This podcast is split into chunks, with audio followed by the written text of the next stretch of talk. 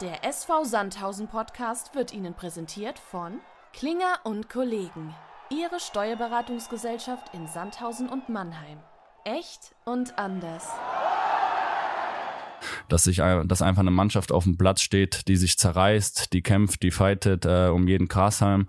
Und ich glaube, wenn wir das machen, dann werden wir am Ende auch ähm, dafür belohnt und erfolgreich werden. Und das ist auch, glaube ich, das, äh, was die Leute hier sehen möchten.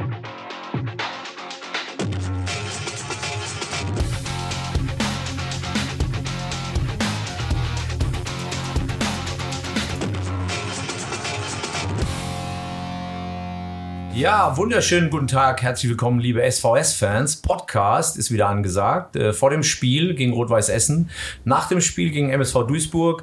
Stefan, Co-Moderator, weilt immer noch auf Kuba, zieht sich eine Zigarre nach der anderen rein wahrscheinlich. Aber wir haben einen tollen Gast hier, und zwar äh, den Tim Knipping, der ja schon in, in 20 Podcasts vorher erwähnt wurde. Da gehen wir heute auch drauf ein. Von daher, Tim, äh, schön, dass du hier bist. Ja, danke, freue mich hier zu sein. Tim, fangen wir mal ganz äh, gediegen an in den Smalltalk. Äh, wie ist die Situation? Wie geht's dir? Ja, mir geht's wesentlich besser. Ähm, hatte bzw. habe ja noch eine Verletzung ähm, im Rücken bzw. Schulter. Ähm, mache da aber gute Fortschritte und äh, bin jetzt auch wieder bei der Mannschaft dabei. Und äh, das ist schon mal der erste Schritt und ähm, bin auf jeden Fall guter Dinge, dass es äh, immer besser wird und äh, ja, freue mich auf die nächsten Tage und Wochen aufmerksam wie ich bin, du warst ja am vergangenen Wochenende im Kader. Das war eigentlich nur für absolute Notfälle dann gedacht. Wenn du jetzt halt so sagst, bist du ja noch nicht bei 100 Prozent wahrscheinlich.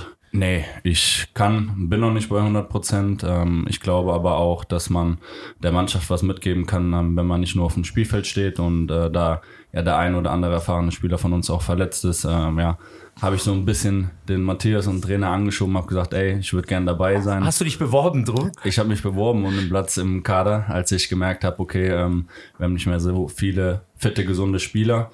Und da hatte der Trainer mich gefragt, ob ich es mir zutrauen würde. Und wenn, wenn er mich braucht, dann habe ich gesagt, klar, wenn du mich brauchst, bin ich da. Und äh, deshalb durfte ich mit dem Kader und da habe ich mich natürlich sehr drüber gefreut.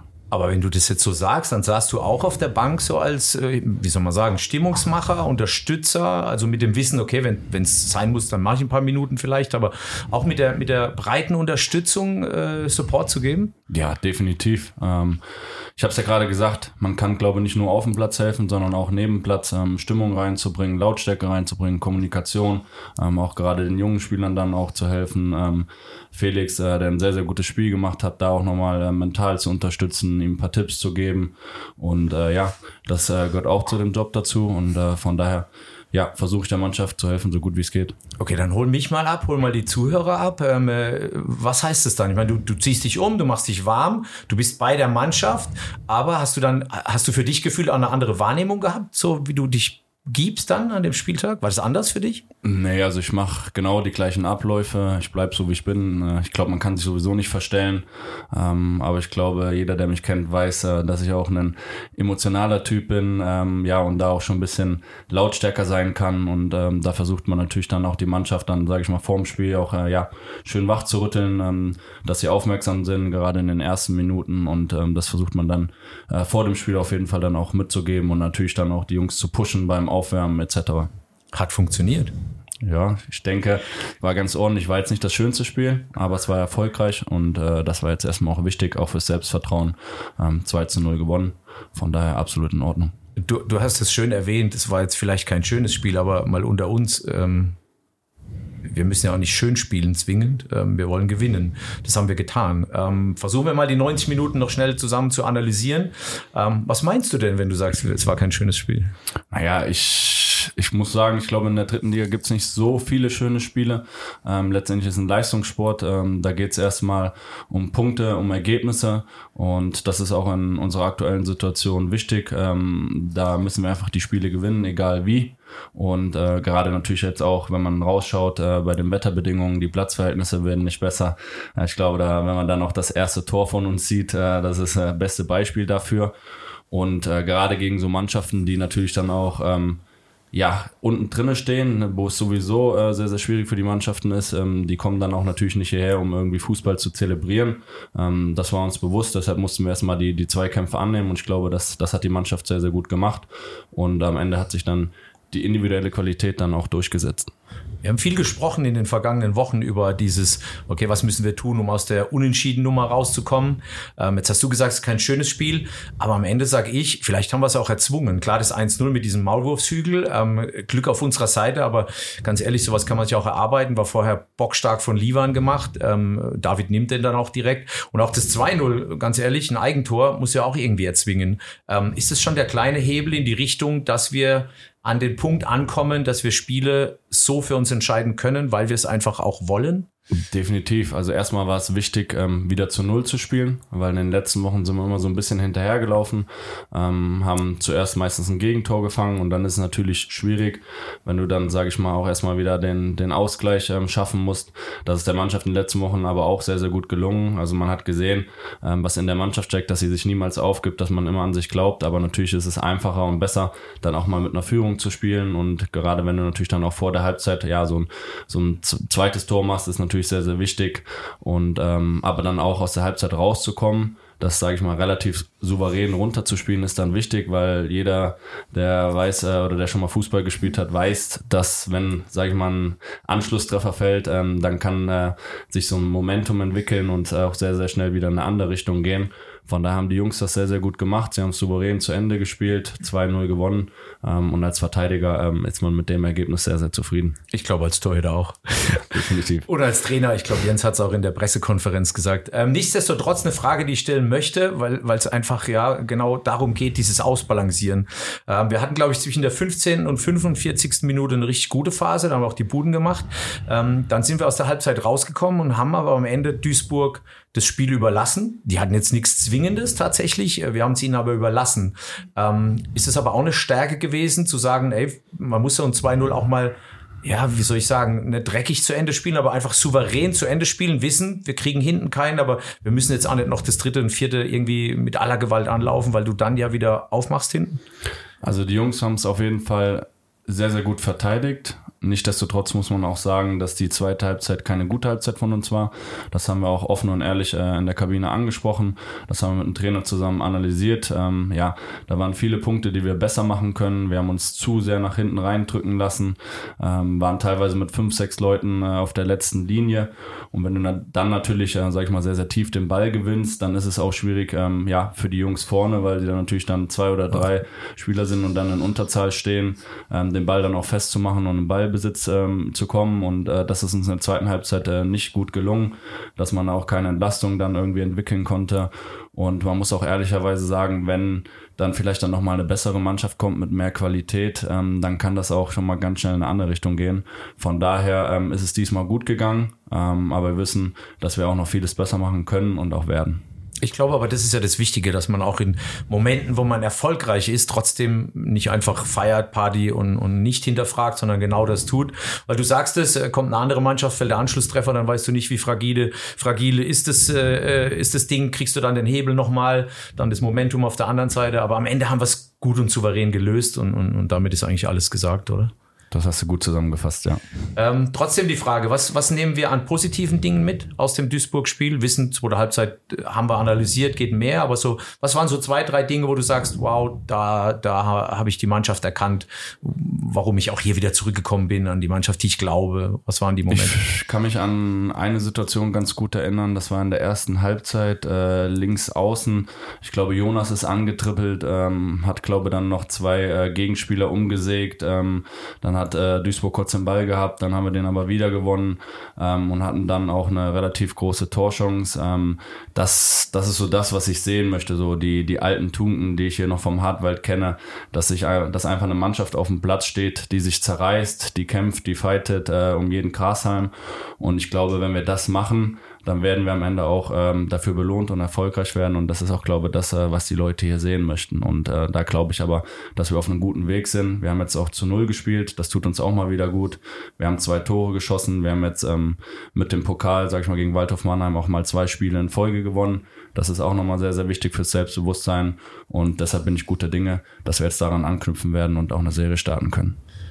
Grundsätzlich, du bist äh, sehr erfahren. Ähm, du hattest Geburtstag letzte Woche. Äh, herzlichen Glückwunsch an der Stelle auch nochmal, nachträglich. 31, ähm, darf man ja drüber sprechen. Ähm, was sind so Dinge, die du der Mannschaft aktuell mitgibst, egal ob auf der Platte oder neben der Platte. Du hast vorhin schon gesagt, welche Rolle du spielst, aber am Ende des Tages, wenn ich dich auf dem Platz sehe, dann, dann, dann gehst du ja, ich meine, du bist groß, 1,90 oder so, da ist schon eine Statur. Ähm, du bist auch emotional immer dabei und am Ende bist du immer der, der dann die Grätsche noch setzt, weil du sagst, äh, nee, das Gegentor kriegen wir nicht. Sind das die Dinge, von denen du gerade sprichst, was die Leute sehen wollen und sind das die Dinge, die du auch einer Mannschaft mitgibst? Ja, ich glaube, ähm, die Leute sehen, wenn ähm, Spieler auf dem Platz sind, die sich zerreißen und die für den Verein alles geben.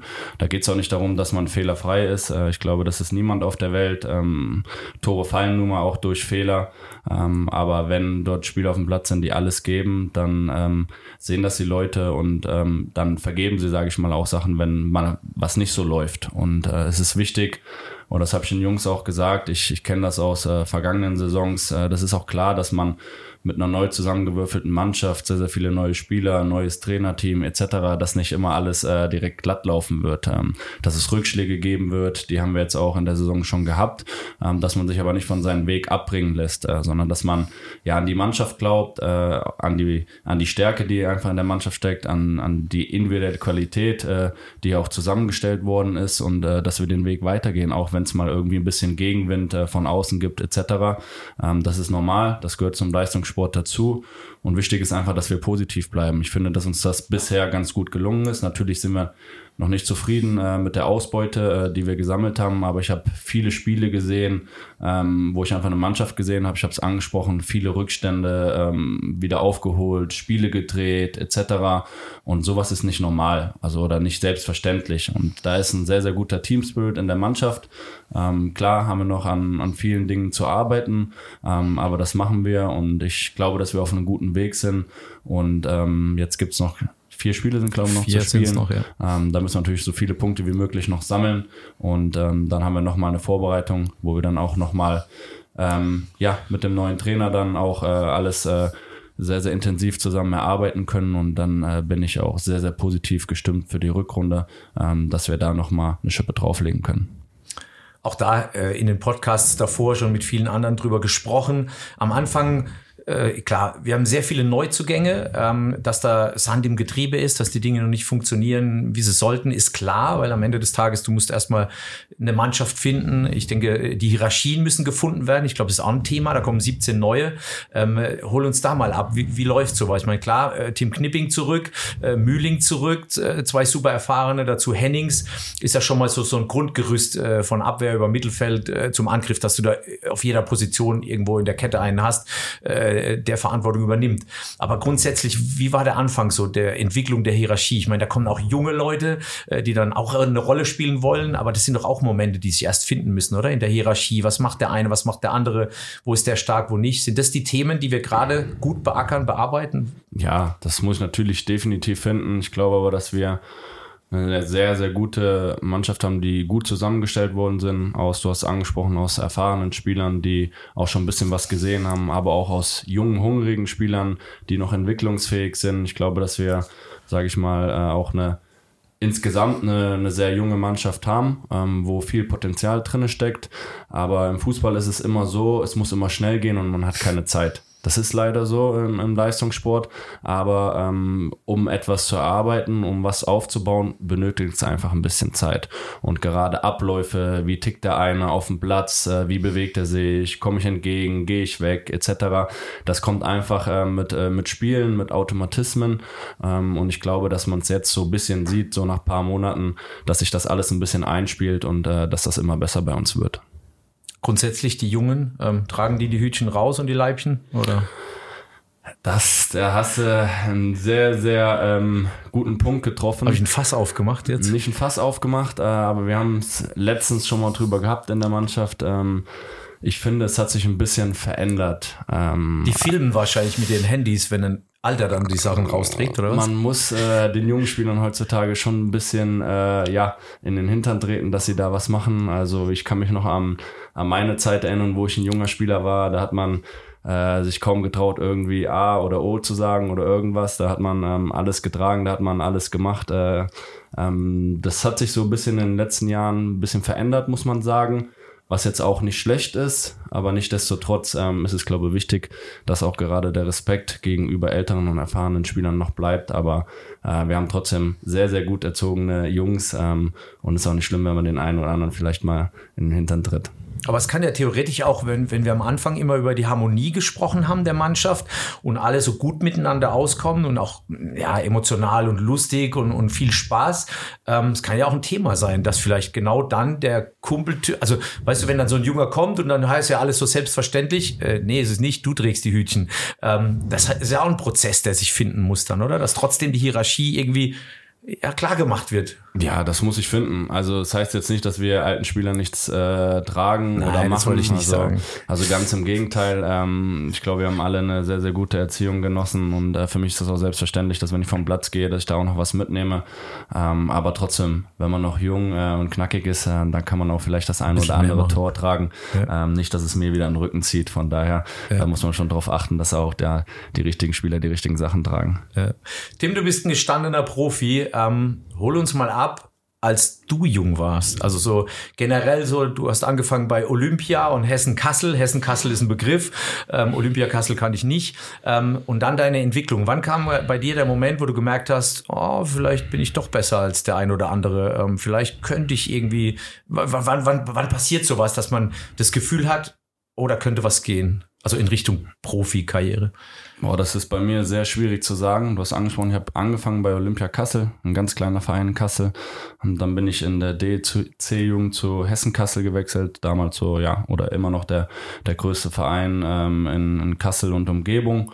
Ähm, dort bin ich dann die ganzen äh, Jugendmannschaften durchlaufen. Ähm, war auch kurz davor mal, dass ich aufhören wollte mit Fußball, äh, weil mich mein damaliger Jugendtrainer ähm, Peter Hansen, die Begrüße an dieser Stelle, äh, vom Mittelfeldspieler zum Innenverteidiger umfunktioniert hat. Das und, wolltest du gar äh, nicht? Das, wollte ich nicht. Äh, Was hast du vorher gespielt? Sechser dann mäßig oder? oder? Linkes Mittelfeld, Linkes Mittelfeld? Äh, etc. sowas und ja, man wollte mal Tore schießen und als Ja. er mich dann, ja, es war C, B-Jugend, dann umgestellt hat als Innenverteidiger, ähm, weiß ich noch, äh, war ich kurz davor, äh, dass ich gesagt habe, ich habe keinen Bock mehr und habe auch mal weinend meinen Vater angerufen und gesagt, das macht mir keinen Spaß. Ähm, hab's dann aber durchgezogen und das war letztendlich dann, wenn man sieht, auch die, die richtige Entscheidung. Von daher muss ich mich bei meinen damaligen Er Jugendtrainer hat was in dir gesehen, was du nicht auf dem Radar hattest. das muss man schon so sagen. Und ähm, ja, dann habe ich damals dann A-Jugend gespielt. Ähm, ich habe auch nicht diesen oder bin nicht diesen normalen Weg gegangen, wie viele durch irgendwie ein Internat oder Nachwuchsleistungszentrum. Ich habe auch nie irgendwie in der Jugend in der Bundesliga gespielt oder so. Ich habe es auch nicht in die Hessenauswahl geschafft oder jegliches, ähm, aber ich habe immer an mich geglaubt und ähm, manchmal ist auch gut, so einen Weg zu gehen, weil ähm, ich hatte einfach Spaß am Fußball. Ich habe das gemacht, äh, ja, was meine Leidenschaft ist und äh, wurde vielleicht nicht zu irgendwelchen Sachen, sage ich mal, getrieben, die ich nicht machen wollte. Und von daher habe ich mich dann in der Jugend schon hochgearbeitet, habe dann damals bei Hessen Kassel während der A-Jugend schon in der zweiten Mannschaft gespielt. Ähm, damals dort als Linksverteidiger, weil dort äh, keine Position war. Und dann muss man sagen, ähm, gehört auch immer mal wieder Glück im Fußball dazu. Natürlich ähm, auch Können und Leistung. Ähm, aber dann war es so, dass in der, in der ersten Mannschaft, ähm, das war, ähm, ich glaube, ich weiß gar nicht wann, das war gegen Stuttgarter Kickers, das war mein erstes Spiel. Und davor gegen äh, Darmstadt 98 hatte der Linksverteidiger damals äh, eine rote Karte gesehen. Und da war es so, dass in der ersten Mannschaft von Hessen Kassel ähm, ja äh, keiner irgendwie so den, den Linksverteidiger spielen Sich auf, konnte aufgedrängt hat. Ja. aufgedrängt hat und ähm, der Torwarttrainer ähm, damals hat immer in der zweiten Mannschaft auch mal mitgespielt etc. Und der hat wohl dann auch was in mir gesehen und hatte mich dann empfohlen und äh, so bin ich damals dann ähm, ja reingerutscht äh, in die Okay, erste warte, Mannschaft. warte ganz kurz, Tim, nur für mich zum Verständnis. Du hast dann in der zweiten gespielt, in der ersten äh, wurde die Position des Linksverteidigers äh, frei. Es gab nicht wirklich jemand, der das besetzen wollte und der Torhütertrainer der ersten Mannschaft, der aber auch in der zweiten gespielt hat, hat dann gesagt, nimm mal den Knipser. Genau, so war das ungefähr. Also da ist auch äh, vieles zusammengekommen. Ja, wie gesagt, eine rote Karte, dass dann ein Spieler da nicht äh, spielen konnte. Ich schon in der zweiten Mannschaft dann mal Linksverteidiger gespielt hat. Und äh, ja, dann äh, hat mich damals äh, ja Christian Hock dort äh, ins ja reingeworfen und ähm, da Muss, dann, muss nicht so schlecht gewesen sein dann auch, oder? es war damals auch ein Spitzenspieler, äh, Spitzenspieler, Spitzenspiel in der Regionalliga, ähm, knapp 10.000 Zuschauer, ähm, wo dann auch das Spiel später angepfiffen wurde, ähm, weiß ich noch ganz genau. Ähm, ja. Wie war dein emotionaler Zustand damals? Wie alt warst du? 18, 19? ja, ich war gerade 18, äh, war gerade dabei, mein Abitur zu machen. Etc. Herzlichen Glückwunsch. Warst du aufgeregt so? Bisschen? Ich war sehr Kleines aufgeregt, also da hatte ich schon ein bisschen Pipi in der Hose, muss ich schon sagen. Ähm, wenn man vorher, weiß ich, vor 100 Leuten dann gespielt hat äh, und auf einmal aus dem Nix spielst du dann vor 10.000 Zuschauern und ein sehr, sehr wichtiges Spiel äh, für, ja, für deinen Jugendverein etc. Also ich glaube, wer da nicht aufgeregt ist, äh, ja, Ja, der hat keine, am Platz, ja. keine Gefühle. Ja, genau. Okay, wie ging wie ging es dann weiter für dich? Ja, das, wie gesagt, ne, ein bisschen Glück gehört dann auch dazu. Ähm, das habe ich mir vielleicht dann auch erarbeitet. Ähm, und dann ähm, habe ich mein Abitur erstmal gemacht. Währenddessen ähm, war ganz interessant, äh, weil ich bin immer in die Schule gegangen und der Schulleiter war ja Hessen-Kassel-Fan. Der hat mich dann für die Trainingseinheiten ähm, freigestellt, so dass ich die ersten zwei Stunden in die Schule bin, dann schnell ins Training gerast bin, Voller geduscht, Support, ja. wieder äh, in die Schule. Ähm, das war schon eine sehr, sehr anstrengende Zeit, ähm, aber ich bin froh, dass ich äh, das so dann durchgezogen habe und äh, ja, habe mich dann auch ähm, dann, sage ich mal, als Innenverteidiger präsentieren können. Ähm, ja, meine wahrscheinlich beste Position und dann habe ich einen sehr, sehr ordentliches äh, Regionalliga Regionalliga-Jahr gespielt und ähm, dann ist damals Saarbrücken auf mich aufmerksam geworden und nachdem ich dann auch mein Abitur absolviert hatte und frei war, ähm, Voller das dann Fokus dann auch, alles, Fußball. Genau, habe ich dann erstmal den, den Fokus dann auch auf den Fußball gesetzt und so bin ich so ein bisschen in Profigeschäft dann auch reingerutscht und ich glaube, dass auch gerade so für Jungs, die, die nicht in einem Nachwuchsleistungszentrum sind, ähm, ist das vielleicht auch nochmal ein Beispiel, dass man auch diesen Weg gehen kann. Also es muss nicht unbedingt immer sein, dass man in der Jugendbundesliga spielt oder irgendwelche Auswahlen.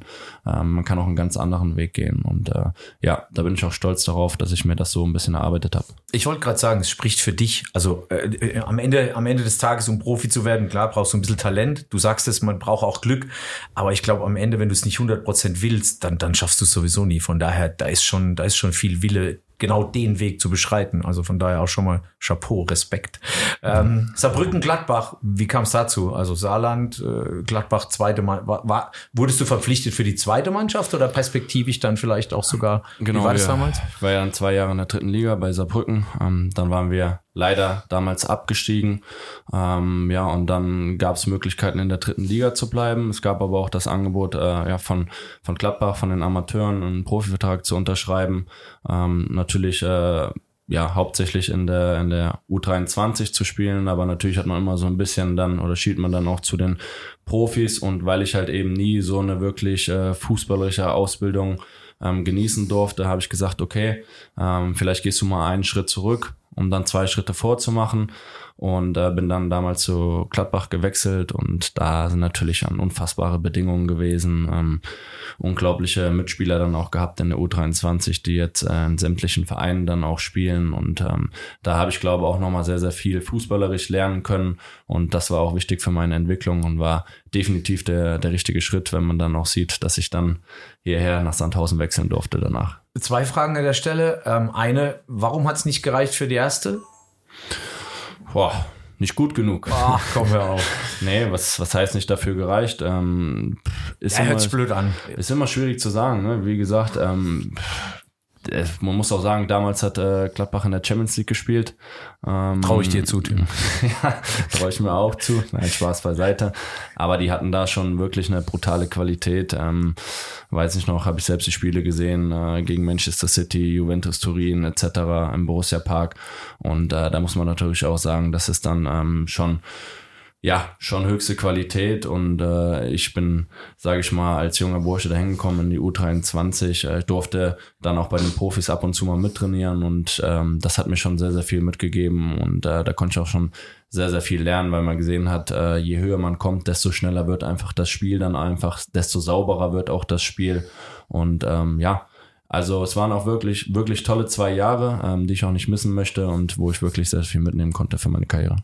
Dann der Wechsel zu uns. Ich, ich versuche mich gerade zu erinnern. Da gab es ja irgendwann eine Welle an, an, an zweiten Abmeldungen von zweiten Mannschaft. Ich glaube, Leert und Assis damals. Leverkusen hatte die zweite abgemeldet. War das damals auch ein Thema? Also war das der Grund damals zum Wechsel? Nee. Nein. War, also die andere. U23 von äh, Borussia Mönchengladbach, die existiert ja auch immer noch. gibt's die die noch? die Okay. wird auch, glaube ich, immer existieren, ähm, weil der Verein einfach weiß, wie wichtig auch so eine U23 ist, um einfach junge Spieler dann auch auszubilden, vielleicht auch für die, für die eigenen Profis, weil der Sprung aus einer Jugend in den Herrenfußball ist einfach sehr, sehr groß. Und ähm, da ist es wichtig, wirklich dann mal so Erfahrungen sammeln zu können, Regionalliga, dritte Liga. Und ähm, klar möchte man das immer nicht so als Fan, sage ich mal, sehen gegen ähm, U23-Mannschaften, vielleicht, weil da natürlich dann auch weniger Fans dort sind.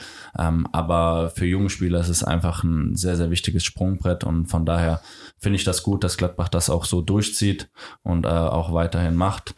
Ähm, bei mir war es einfach so, dass ich äh, zwei Jahre in der U23 gespielt habe und dann rausgerutscht bin, auch aus der U23, weil ich dann schon ein bisschen älter geworden bin. Und natürlich auch einfach das Angebot hier von Sandhausen kam. Und wenn du die Möglichkeit hast, äh, zweite Liga zu spielen und äh, so eine Chance bekommst, dann war natürlich für mich ganz klar, dass ich die nutzen möchte. Wie kam die Initiative damals? War das der Ottmar noch damals, der, der sich bei dir gemeldet hat? Ah, Das war der Ottmar, der sich bei mir gemeldet hat, ja, der mir hier auch die Chance ermöglicht hat, hierher zu kommen und äh, Fuß dann wirklich in der zweiten Liga auch zu fassen. Ähm, von daher werde ich ihm auch immer sehr, sehr dankbar sein und man sieht ja einfach, äh, was für eine Qualität er hat, Mannschaften zusammenzustellen, wenn man jetzt sieht, äh, was er da auch wieder in Magdeburg auf die Beine gestellt hat. Von daher auch, ja, großen Respekt äh, vor dieser Person. Also ich kenne den Raster von Ottmar Jung, gut ausgebildet, so äh, hat ja dann hat ja dann gepasst damals. So, jetzt war äh, Team Knipping ja schon mal hier. Jetzt sind wir gerade, wir sind glaube ich im Jahr 2016 angekommen, äh, die ersten Jahre hier beim SV Sandhausen und was mich äh, nachhaltig immer beeindruckt bei Gesprächspartnern. Ähm, Du warst damals, und das sagst du auch heute noch, sehr dankbar, dass Sandhausen dir die Chance gegeben hat, zweite Liga zu spielen. Richtig? Ja, definitiv. Ähm, man sieht's ja, wie schwierig das ist, wirklich ähm, ja, Profifußballer zu werden. Ähm, natürlich äh, träumt jeder als Kind davon, aber ich weiß nicht, es sind vielleicht dann ein Prozent oder so, ähm, die es dann wirklich dann auch schaffen. Es gibt so wenige Vereine, ähm, Profifußball, ähm, ich sag mal, die, die Kader werden auch fast immer kleiner. Ähm, und man, ich sehe auch jetzt, wie viele gute Spieler aktuell auch noch keinen Verein haben, etc. Und von daher, es gehört, wie gesagt, Können dazu, es gehört Talent dazu, ähm, es gehört aber auch ein bisschen Glück dazu und eine Person oder Personen, die, die was in dir sehen und die an dich glauben. Und da hatte ich zum Glück äh, in meiner Karriere, die irgendwie etwas bei mir gesehen haben und mir die Chance gegeben haben. Und äh, da war Ottmar natürlich äh, ja eine sehr, sehr wichtige Person und äh, auch der Verein SV Sandhausen mir die Möglichkeit gegeben hat, dass ich mich hier entwickeln konnte. Von daher, ich habe hier sehr, sehr viele Jahre schon verbracht. Das ist jetzt äh, die längste Station quasi in meiner Karriere und das wird sehr wahrscheinlich auch bleiben. Von daher werde ich ähm, immer sehr, sehr eng mit diesem Verein verbunden sein. An was erinnerst du dich besonders in den drei Jahren von 16 bis 19 war's? Was sind so Momente, die in dir hochkommen? Ich könnte jetzt die Frage stellen, erstes Tor, weil ich natürlich ge geguckt habe, wann es war und wo es war und wie es war. Weißt du's? Ja, also erstmal, ich glaube, mein, mein erstes Spiel war gegen VfB Stuttgart. Ähm, Mhm. Hier zu Hause, wo wir 2-1 verloren haben leider. Ähm, aber sowas bleibt Ich finde es beeindruckend. Ich muss sowas nachgoogeln, aber du weißt es klar, logisch, Ja, dein sowas, Leben. sowas bleibt natürlich, Ja. ähm, natürlich ganz besonders. Erste Tor, du hast angesprochen, ähm, in Bochum. Äh, da durfte ich damals, glaube ich, für einen Kiste spielen, weil der was hatte. Von daher nochmal danke an meinen Freund Kiste, dass er da mal wieder eine Verletzung oder Krankheit hatte, was auch immer, und mir die Möglichkeit gegeben hat, dass ich mir damit Schädel in, in Bochum äh, reinhalten konnte. Magst du auch noch Ähm, Grüße nach Köln schicken, weil den Freistoß hat wer getreten? Leert, ja, muss man sagen, das, Ja. das kann er. Ähm, schöne Grüße auch noch an äh, Knaxi, äh, Knaller, der leider da äh, die Kugel runterfallen lassen hat und äh, wir dann nur unentschieden gespielt haben. Nee, Spaß beiseite. Das sind natürlich Momente, die bleiben, an die man sich erinnert, aber auch ähm, ein Klassenerhalt, äh, den wir, die wir gefeiert haben, ähm, werde ich mich auch erinnern. In Würzburg, äh, wo wir die, die Klasse gehalten haben, äh, wenn dann so wirklich kribbelt, wenn es um alles geht. Ähm, das sind natürlich besondere Momente. Und natürlich auch ein Moment, äh, der nicht so schön war, ähm, der aber einfach zu mir und meinem Leben dazugehört. Natürlich die, die schwere Verletzung, die ich äh, mir 2018 hier zugezogen habe. Ja, es war, glaube ich, der vorletzte Spieltag oder unser letztes Heimspiel. Nürnberg, die kamen irgendwie gefühlt mit 28.000 Leuten, haben dann die Hütte abgerissen und äh, haben, glaube ich, den Platz dann auch irgendwann gestürmt. Da lagst du da noch. Ähm, äh, ist natürlich eine ganz schwierige Geschichte, auch für dich, nehme ich mal an, weil es wirklich eine brutal schwere Verletzung war. Ähm, mit dem Hubschrauber irgendwie nach, nach Ludwigshafen geflogen. Es gab auch Komplikationen. Also es war schon wahrscheinlich ein einschneidendes Erlebnis in deinem Leben. Ähm, du sitzt hier, du bist fit, du spielst. Äh, versuch uns mal abzuholen, was in solchen Momenten in, in jemand wie dir vorgeht, der ja gerade eben beschrieben hat, dass er auch mit viel Willen dahin gekommen ist, wo er überhaupt ist. Ja, ich hatte, glaube ich, eine sehr, sehr ordentliche Saison gespielt und dann ging es äh, quasi noch um alles. Es ging wieder mal um den, den Klassenerhalt. Ähm, den konnten wir in dem Spiel fix machen. Ähm, ist uns ja dann auch gelungen, trotz der Niederlage. Nürnberg ist, wie gesagt, hier aufgestiegen und hast angesprochen, mit sehr, sehr vielen Leuten hierher gekommen. Ja, und dann ist in der Nachspielzeit halt äh, zu diesem Unfall oder zu diesem Ereignis dann gekommen. Ähm, in dem Moment wusste ich natürlich nicht so, was passiert ist. Klar habe ich gemerkt, dass äh, ich mir das Bein gebrochen hat. Das, ja. das hat man natürlich gemerkt, wenn man dann runterschaut und sieht, okay, das Bein äh, steht äh, nicht so, wie es stehen sollte. Ähm, aber da ist in dem Moment so viel ähm, Adrenalin, Schock etc., dass du das gar nicht irgendwie so alles realisierst. Ähm, dann, wie gesagt, hatten äh, die Leute den, den Platz dann gestürmt. Ich glaube, es ist auch so ein bisschen untergegangen, weil ich hinten in der Ecke dann auch lag. Mhm. Es hat äh, gefühlt äh, eine Ewigkeit gedauert, bis dann irgendjemand dann überhaupt gekommen ist. Ähm, dann lag ich hier unten in, in Katakomben. Dann hat das äh, wirklich ewig gedauert, bis dann auch, ja, die, äh, die Helfer dann kamen auch äh, und Krankenwagen etc. Der konnte dann ja nicht durchfahren, nicht zum Stadion kommen, ähm, weil natürlich äh, die Leute hier alle waren. Und deshalb musste ich dann mit einem Helikopter dann abgeholt werden, hinten auf unserem Kunstrasenplatz. Ähm, ja, sind so Momente, die man nicht vergisst. Ähm, und dann bin ich ins Krankenhaus äh, ja eingeliefert worden und wurde dann auch relativ schnell operiert, weil ja klar war, Bein gebrochen. Dann wurde mir ein Nagel in ein Schienbein dann eingesetzt, um das einfach auch zu fixieren.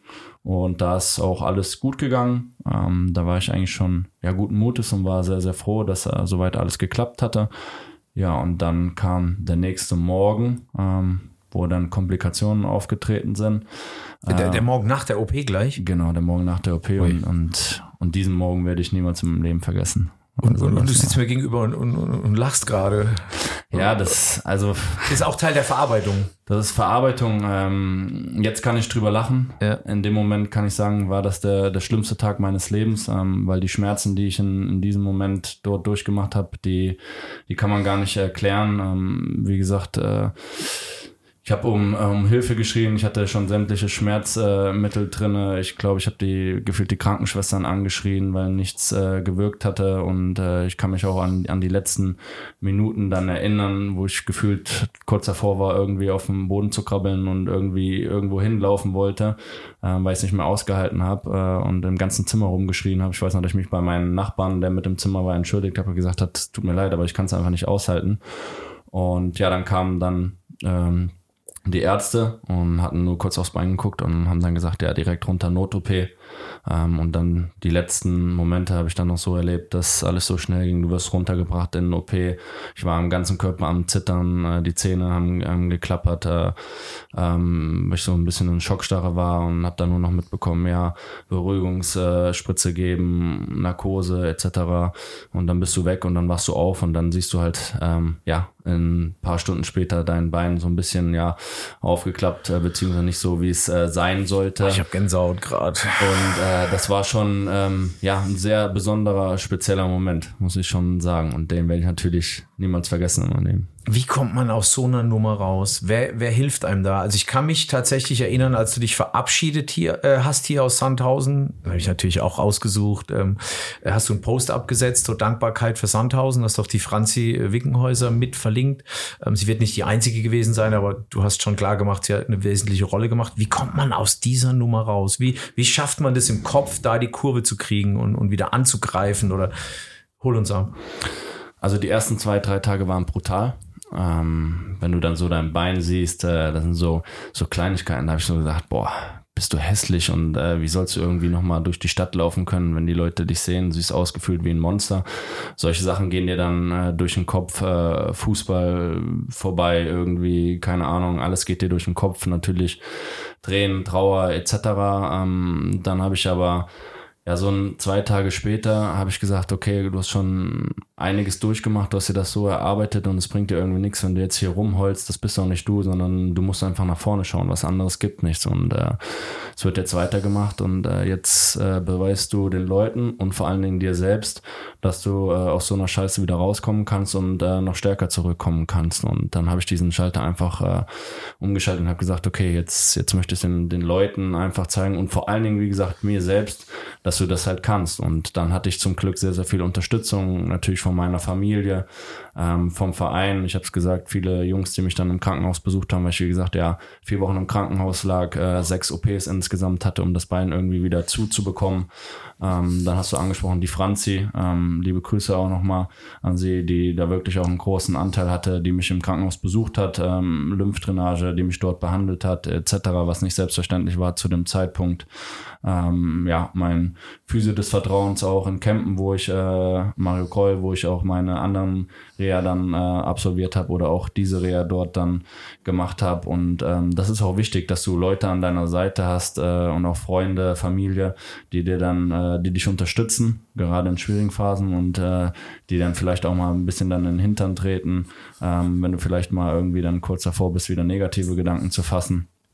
Ähm, ja, aber wichtig ist, äh, das habe ich mir gesagt, äh, so eine so eine Heilung oder so eine Reha fängt im Kopf an. Also wenn du wenn du nicht im Kopf klar bist und äh, wenn du da irgendwie dann immer negativ redest, dann dann dann wirst du das niemals schaffen. So und ich habe einfach im Kopf versucht, dann damit anzufangen, das alles zu verarbeiten, genau. Ja und äh, ich habe mir dann viele Geschichten dann angeschaut im Krankenhaus, wenn du viel Zeit hast, ähm, einfach äh, von Menschen, die Außergewöhnliches geschafft haben, ja, die denen gesagt wurde, du kannst niemals wieder laufen und äh, die daran geglaubt haben und mit eisernen Willen und dann äh, Sachen geschafft haben, die irgendwie nicht erklärbar sind, die nicht möglich sind und äh, dann wieder laufen konnten. Es gibt einfach Sachen, ähm, die sind, wie gesagt, nicht zu erklären. Das kann ja auch kein Arzt erklären. Und ich glaube, dass es äh, noch viel, viel mehr in uns steckt. Ähm, ähm, Unterbewusstsein ähm, etc., dass wir wirklich sehr, sehr vieles erreichen können, wenn wir da einfach äh, positive äh, an die Sache herangehen. Und äh, das, das habe ich gemacht und ich glaube, es ist mir ganz gut gelungen hat es, also ich, ich, eigentlich wollte ich jetzt weitermachen mit, dann bist du wieder gefühlt fit, stehst irgendwie im Kader und dann reißt du dir äh, gleich danach, glaube ich, das Innenband oder irgendwas. Also kommst du aus der Nummer, kämpfst dich hoch und dann wieder, äh, lassen wir jetzt mal weg, weil meine Frage in eine andere Richtung geht. Hat, hat es dich als Mensch nochmal verändert? Du sitzt mir gegenüber, am Ende sagst du selbst, du hast mit viel Wille, klar, Glück und alles haben wir geklärt, aber du hast mit viel Wille diese Nummer geschafft, dahin zu kommen. Hat es trotzdem deinen Willen nochmal verstärkt oder hattest, hattest auch deinen Blick aufs Leben oder auf, auf hat es deinen Blick aufs Leben verändert? Hat es dich nochmal in einer anderen Weise gepusht und verändert? Ja, hundertprozentig. Äh, sprichst du einen guten Punkt an. Ähm, ich bin jemand, der generell sehr dankbar ist ähm, für das, was er hat, ähm, für die Möglichkeiten, die er hat, dass ich ähm, ja mein Hobby zum Beruf machen konnte, dass ich damit mein Geld verdienen kann. Ähm, das ist äh, der, der, schönste Job, den man haben kann. Ähm, natürlich äh, gibt es auch nicht so schöne Seiten am Fußball wie eine Verletzung etc. Ähm, Nichtsdestotrotz wurde ich auch so erzogen und das aber angesprochen, wenn man sowas mal durchmacht, äh, wenn man mal sieht, äh, wie es auch anders laufen kann. Und äh, wir Menschen sind immer so, für uns ist alles selbstverständlich. Also, dass wir uns bewegen können, dass wir gesund sind. Wir beschweren uns heutzutage über so, so viele Kleinigkeiten, ähm, was ja ein bisschen schade und traurig ist. Und oftmals ist es erst so, wenn man dann krank ist oder wenn man sich mal verletzt, ähm, dann sieht man halt, dass alles eben nicht selbstverständlich ist. Und bei so einer Verletzung wenn du dann vier Wochen im Krankenhaus liegst und irgendwie gar nichts machen kannst und ja, dir nicht mal selbst die Zähne putzen kannst oder sag mal den, den Hintern abwischen kannst, ähm, dann, dann siehst du jetzt wirklich mal wirklich die Realität und dann denkst du so, boah, ich möchte einfach nur wieder gesund sein, ich möchte im Bad stehen können, ich möchte mich fertig machen können, ich möchte in ein Restaurant, in ein Café gehen, äh, einen Kaffee trinken mit Familie, mit Freunden. Ähm, und äh, das prägt dann einfach einen. Das, das, ja, das macht einen nochmal bodenständiger, das macht einen nochmal dankbarer. Ähm, und dann steht man einfach nochmal anders auf. Und ich bin, wie gesagt, sehr dankbar, aber ich genieße jeden einzelnen Tag, den ich auf dem Platz verbringen kann, jetzt nochmal umso mehr, weil es einfach äh, ja ein unfassbarer Segen ist, ähm, mit den Jungs äh, auf diesem Grün stehen zu dürfen. Also ich glaube, das ist die Botschaft des Podcasts, äh, Tim. Ich bin wirklich mächtig beeindruckt, äh, was du gerade von dir gibst und vielleicht mal an alle, die du hier zuhören. Ähm, wir müssen die Dinge positiv sehen und wir dürfen nicht erst anfangen, äh, unsere Blickwinkel zu verändern, wenn irgendwas passiert, sondern wir müssen jetzt schon an den Punkt kommen. Respekt gefällt mir sehr, sehr gut. Ähm, und auch Hut ab, dass du durch diese Zeit, ich meine, da war Dresden, war danach auch nochmal so ein Knieschaden, Meniskus, Innenbandriss. Ähm, Kreuzband. Kreuzband, alles Mögliche. Also äh, immer alles. Wenn mache ich. Ja, mach genau, wenn dann komplett so einmal durch. Ähm, nein, Respekt. Ähm, so, dann äh, Dresden überspringen wir jetzt einfach mal. Du warst drei Jahre, warst ja. Kapitän, da gab es dann irgendeine Trennung, die halt vielleicht jetzt nicht so schön war.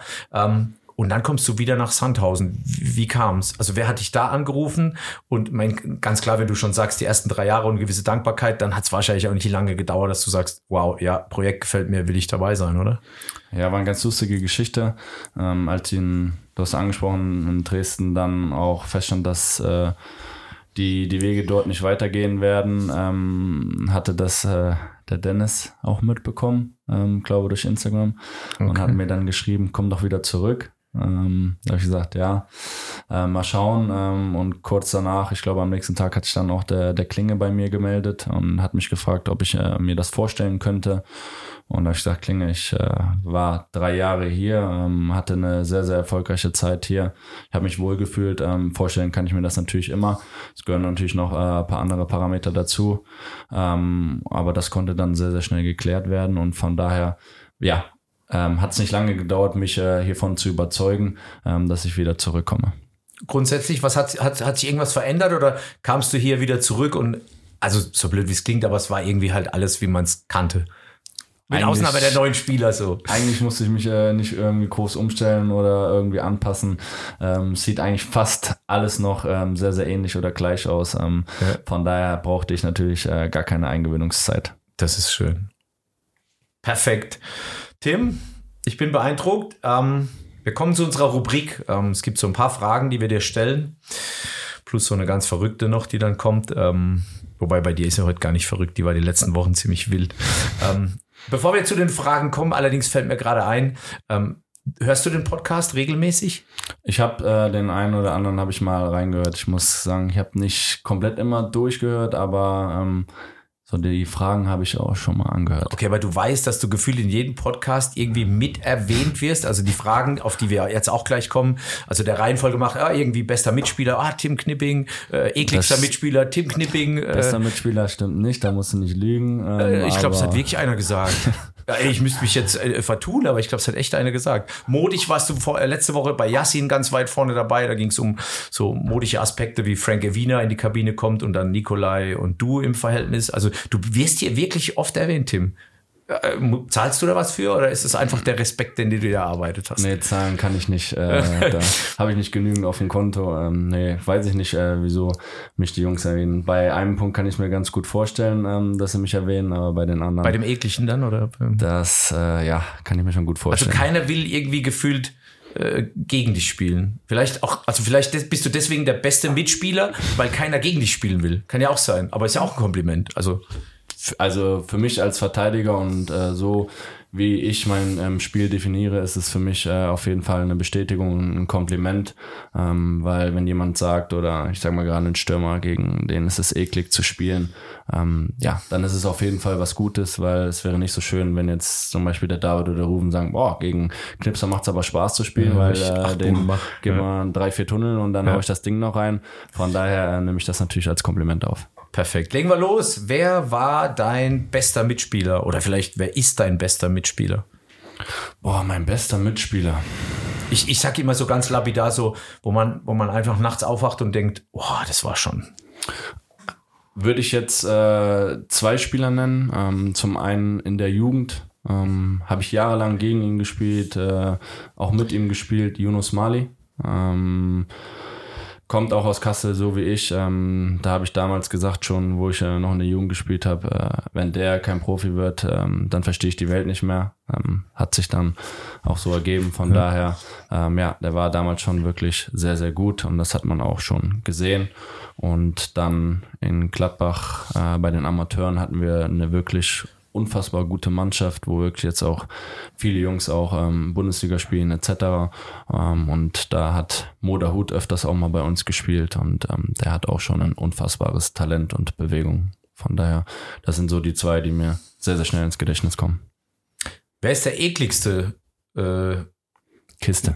ich wollte eigentlich Gegenspieler, aber Mitspieler, Mitspieler. wahrscheinlich beides. Wahrscheinlich beides. Also Mitspieler, ich glaube, ähm, wenn man sieht, äh, wenn Kiss und ich damals zusammengespielt haben, ich glaube, das war schon sehr, sehr eklig äh, für Ja. die Spieler. Ähm, von daher, ähm, ja, also defensiv ähm, war Kiste, auch wenn man gegen ihn gespielt hat, wirklich schon einer, gegen den du nicht spielen mochtest. Ähm, ansonsten, ähm, wen, wen Mach kann mal, man mach mal auch nennen? Gegenspieler vielleicht, also bester Gegenspieler, so wer, wer, wer, wer hat dir äh, Knoten in die Füße gespielt oder wer hat dich tatsächlich getunnelt? Wer hat drei Tore gegen dich gemacht, wo du dachtest, oh Mann, ey. Ähm, also beste mit oder Gegenspieler würde ich schon sagen, das, das war schon beeindruckend, ähm, als ich damals mit Saarbrücken gegen ähm, Borussia Dortmund im DFB-Pokal gespielt habe. Äh, da kann ich mich an einen Konter erinnern, das ging ruckzuck ähm, vom eigenen Tor zu, zu unserem Tor ähm, war damals ähm, Mikitarian und Aubameyang in Kombination. Ähm, ja, da hat man schon gesehen, äh, was Gut, ich glaube, Oberrang die 100 Meter unter 11 Sekunden. ja, also letzten Endes ist kein Tor daraus resultiert, aber der Konter, den, den werde ich nicht vergessen, der war schon unfassbar, weil da, da habe ich mich auf mein Moped äh, gesetzt und äh, bin da hinterher gejagt. Ähm, aber Und die haben trotzdem uns zu hat langsam. lange nicht gereicht. Ja, Von ja. daher, ja, die waren schon beeindruckend, die beiden. Ähm, eine meiner Lieblingsfragen. Ähm, gab es irgendwann, ich meine, du hast deine Geschichte vorhin erzählt mit der Verletzung, aber gab es irgendeinen in deiner Karriere, der dir mal einen Ratschlag gegeben hat, den du heute noch vor Augen hältst irgendwie? So gab es so diese Initialgeschichte irgendwann mal? Ähm, mein, du hast vorhin erwähnt, ein Torhütertrainer, der an dich glaubt. Gibt es irgendwas, wo dir jemand mal was mitgegeben hat, wo du sagst, wow, das verfolge ich heute noch? Es gibt schon viele Trainer, die, ähm, ja, die mir geholfen haben, die mich unterstützt haben. Wie gesagt, ich habe gesagt, äh, in der Jugend ähm, äh, der Trainer, der mich umfunktioniert hat, wo ich damals aufhören wollte mit Fußball. Ich glaube, ähm, dem kann ich sehr, sehr dankbar dafür sein. Ähm, aber auch eine sehr, sehr wichtige Stütze waren einfach meine Eltern, ähm, die immer an mich geglaubt haben und auch mein Vater, der auch bei der, bei der Bundeswehr ähm, jahrelang war, ähm, von dem ich glaube so ein bisschen so diese Disziplin, diese Einstellungen mitbekommen hat. Er war Kompanieführer damals, ähm, einfach auch ähm, ja seine Truppe oder Jungs dann auch anzuführen. Und äh, wie gesagt, ja, man kann nicht immer gewinnen, aber man kann immer alles geben und äh, das, das versuche ich einfach tagtäglich umzusetzen und das ist so ein bisschen, wonach ich einfach lebe. Ich glaube, das ist auch schon der Übergang zu meiner nächsten Frage. Was, was, was sagt Tim Knipping seinem damaligen 18-jährigen Ich? Wahrscheinlich genau das, was du eben formuliert hast, oder? Ja, definitiv. Also weiß nicht, ob das arrogant rüberkommt, aber ich, ich würde in meinem Leben nichts verändern. Ich würde es genau immer so wieder machen. Ich habe auch viele Fehler in meinem Leben gemacht, äh, die gehören auch dazu, ähm, weil daraus ähm, lernst du einfach am meisten. Ich bin dankbar für mein Leben, ich bin dankbar für meine Familie, ähm, für die Chance, äh, wo ich gespielt habe. Ähm, ich möchte auch, ähm, natürlich hätte ich auf die eine oder andere Verletzung verzichten können, ähm, aber die, die haben mir auch sehr, sehr viel mitgegeben, ähm, haben mich fürs Leben geprägt und äh, gerade aus solch schweren Zeiten kannst du manchmal noch viel mehr mitnehmen. Von daher ähm, würde ich es genau so machen. Und die letzte Frage, welches Erlebnis war das, wo du sagst, da erinnere ich mich sofort dran, da kriege ich sofort eine Emotion? In deiner Karriere, auch im Leben vielleicht. Boah.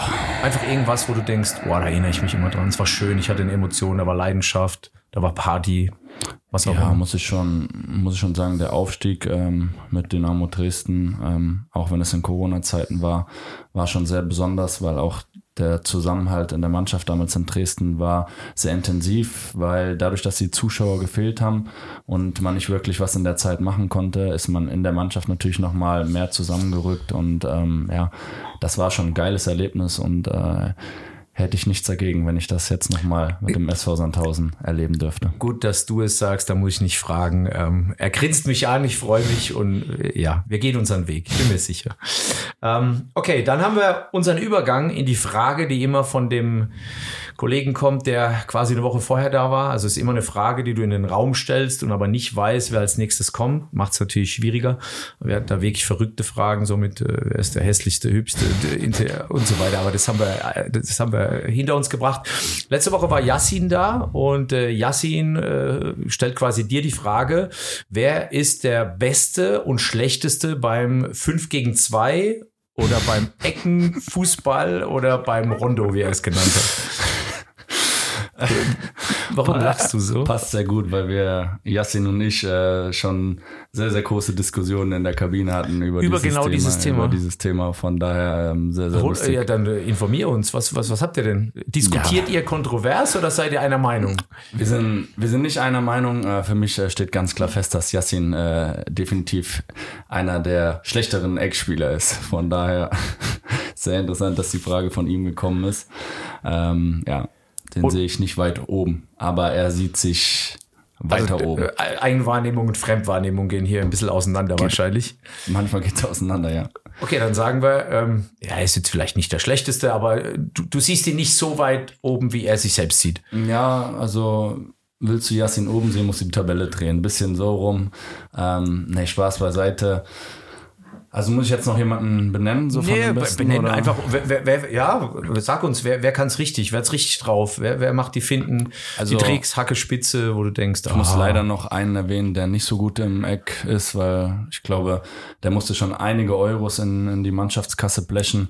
Da muss ich leider Richie einfach nennen, ähm, weil wenn du wegen Beinschüssen dann, oder? Wahrscheinlich. ja, wenn oder? du an einem Tag im, im Eckspiel über 20 Euro zahlen musst, also dann, dann musst du schon wirklich erbärmlich äh, an dem Tag gewesen sein. Und für was muss man zahlen? Nur Beinschüsse oder generell gibt es? Beinschuss und ähm, Kontakte. Das heißt, je nachdem, wie viele halt Ja. 5 gegen 2, 6 gegen 2, Ja. 20, 25 Kontakte, wenn da außen gespielt wird, dann muss man für einen Lauf und einen Tunnel muss man bezahlen. Und Ja. ähm, Okay, also Richie auch nicht so prickelnd, aber der ist jung. Ist, ja, der ist jung, der ist noch unerfahren, Ja. ähm, der wird noch Der ist lernen. so, so, ein wilder Hengst, der stimmt noch auf alles. So. das wird ihn noch ein paar Euros kosten, aber da, da sehe ich noch Entwicklungspotenzial. aber nenn mir einen 18-, 19-Jährigen, der nicht Lehrgeld bezahlt hat bei dieser Veranstaltung.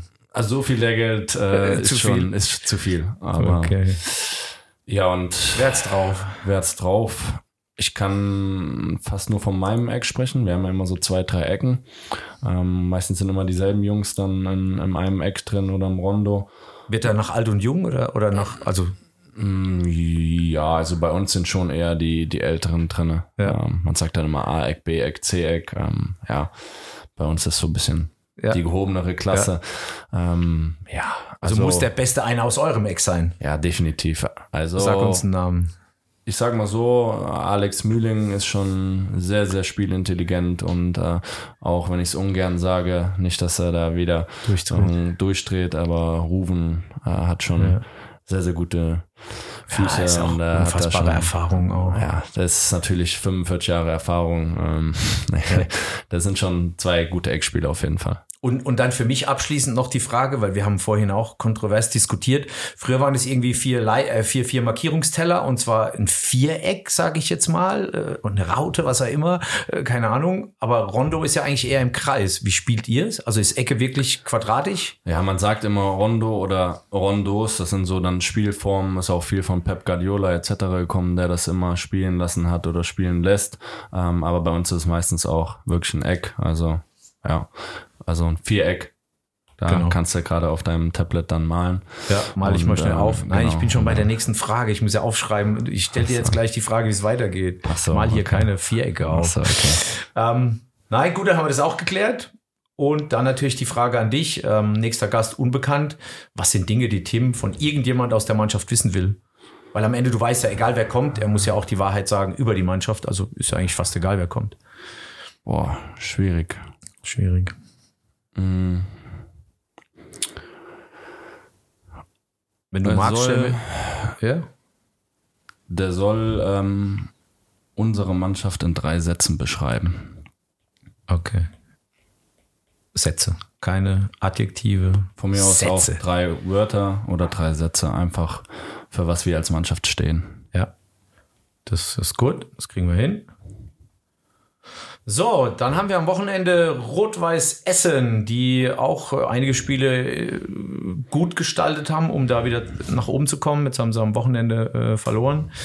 Was wird uns erwarten? Ähm, am Ende Essen ist ja natürlich auch hier, äh, werden einige Zuschauer sein, da ist auch immer eine gewisse Leidenschaft im Stadion. Was, was denkst du, was passiert? Was, was wird uns widerfahren? Was werden wir erfahren? Wird auf jeden Fall ein heißer Tanz. Also Hafenstraße ist ein Bekannt, geiles Stadion. Also wirklich, ähm, dafür spielt man Fußball.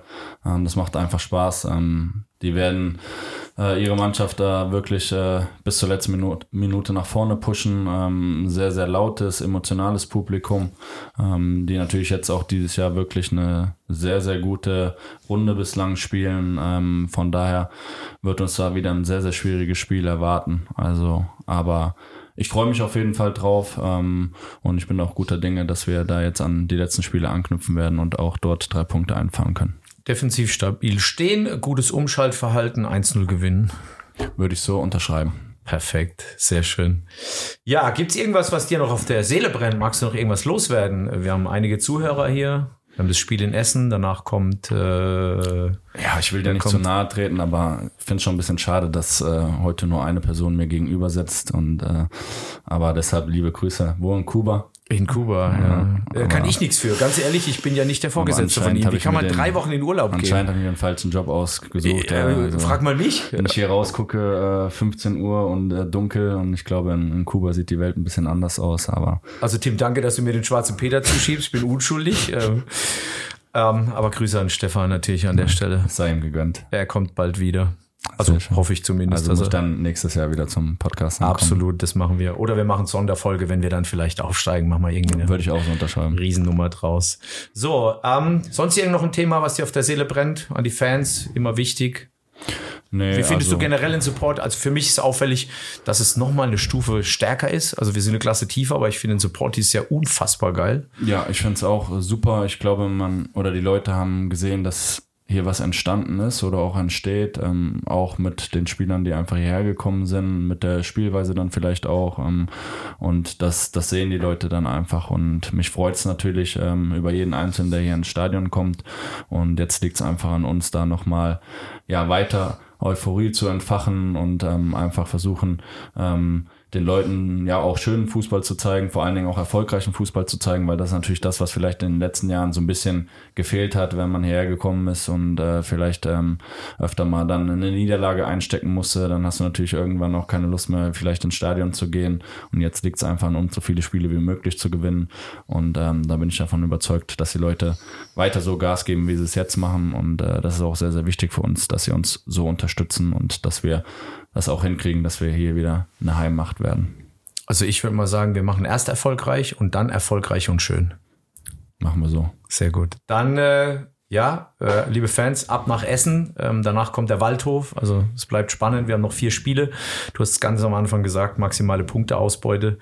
Ähm, das war's, Folge 16, Podcast Echt und Anders, äh, präsentiert von der Klinger und Kollegensteuerberatungsgesellschaft aus Sandhausen. Tim, toller Gast. Ähm, ja, für mich bewegende Geschichte. Tatsächlich ich hatte wirklich Gänsehaut. Ähm, schön, dass du Teil unserer Mannschaft bist, dass du wieder zurückgekommen bist. Und jetzt gucken wir mal, was aber aus dieser Saison noch Grandioses rausholen. Und äh, mit deinem Willen und deiner Einstellung äh, auf die Mannschaft projiziert, bin ich da absolut guter Hoffnung. Danke, Tim. Danke dir.